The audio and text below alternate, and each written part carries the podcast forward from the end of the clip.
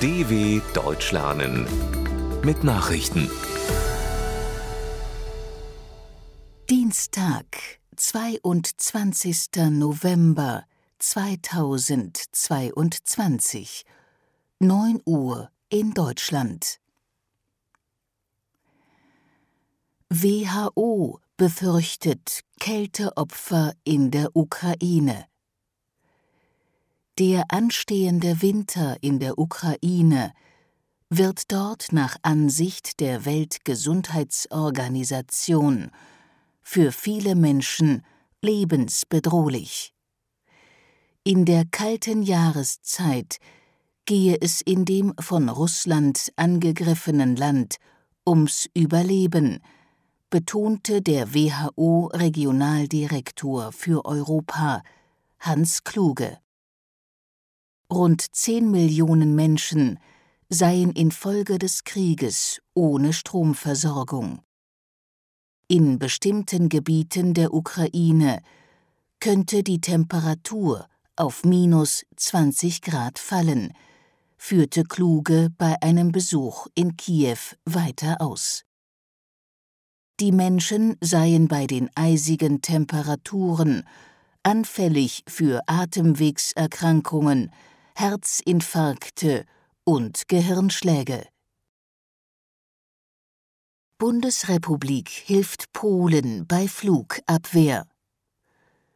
Deutschland unterstützt Polen nach dem Raketeneinschlag im Grenzgebiet zur Ukraine mit Abwehrsystemen des Typs Patriot. Das habe sie mit ihrem polnischen Kollegen Mariusz Błaszczak vereinbart, teilte Bundesverteidigungsministerin Christine Lambrecht mit. Polen sei als Nachbar der Ukraine besonders exponiert, fügte sie hinzu. Das mobile Patriot-System dient der Abwehr von Flugzeugen, ballistischen Raketen und Marschflugkörpern. Es basiert auf einem Zusammenspiel mehrerer Radargeräte, die Informationen über herannahende Objekte an Lenkflugkörper weitergeben. EU-Parlament wird 70 Jahre alt. Das Europäische Parlament feiert an diesem Dienstag sein 70-jähriges Bestehen. Zu dem Festakt in Straßburg werden unter anderem die französische Premierministerin Elisabeth Born und der belgische Regierungschef Alexander de Croo erwartet. Das EU-Parlament ist in beiden Ländern tätig. Die meisten Plenarsitzungen finden im französischen Straßburg statt. Die Fraktionen und Ausschüsse tagen in der belgischen Hauptstadt Brüssel. In Straßburg kam im Jahr 1952 erstmals die gemeinsame Versammlung der Europäischen Gemeinschaft für Kohle und Stahl zusammen. Das Treffen gilt als Geburtsstunde des heutigen Europaparlaments. Kolumbien träumt vom Frieden. Nach mehrjähriger Pause haben Kolumbiens Regierung und die Guerilla-Organisation ELN ihre Friedensgespräche wieder aufgenommen. Vertreter beider Delegationen zeigten sich nach der ersten Kontaktaufnahme in einem Hotel in Venezuela optimistisch. Der Frieden ist unser Traum, die Veränderungen unser Weg, hieß es in einer gemeinsamen Erklärung wörtlich.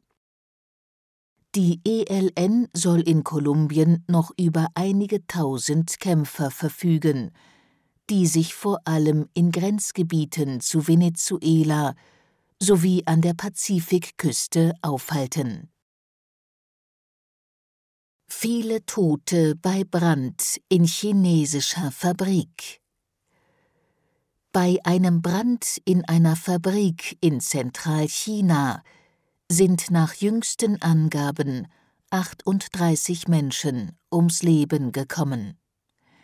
Zwei weitere Personen seien mit leichten Verletzungen ins Krankenhaus gebracht worden, meldeten staatliche Medien. Das Feuer brach in der Stadt Anyang in der Provinz Henan aus. Als Ursache wurde ein illegaler Einsatz von Schweißgeräten genannt. Nach unbestätigten Berichten sollen in dem Gebäude unter anderem Chemikalien gelagert worden sein. In China kommt es immer wieder zu Bränden und Industrieunfällen. Sie sind häufig auf Fahrlässigkeit oder nicht eingehaltene Sicherheitsvorschriften zurückzuführen. Artemis I Mission verläuft nach Plan. Rund eine Woche nach dem Start ist die Orion-Kapsel der NASA-Mondmission Artemis I ihrem Ziel erstmals ganz nahe gekommen. Auf dem Weg in ihre Umlaufbahn um den Mond sei die Kapsel in knapp 130 Kilometer Entfernung am Erdtrabanten vorbeigeflogen, teilte die US-Raumfahrtbehörde mit die Mission verlaufe weiter wie geplant. 50 Jahre nach der bislang letzten Mondlandung will die NASA mit Artemis I die Grundlage dafür schaffen, dass sie wieder Menschen dorthin schicken kann. Dies soll frühestens im Jahr 2025 im Rahmen der geplanten Mission Artemis III geschehen. Soweit die Meldungen vom 22.11.2022. dw.com/langsame Nachrichten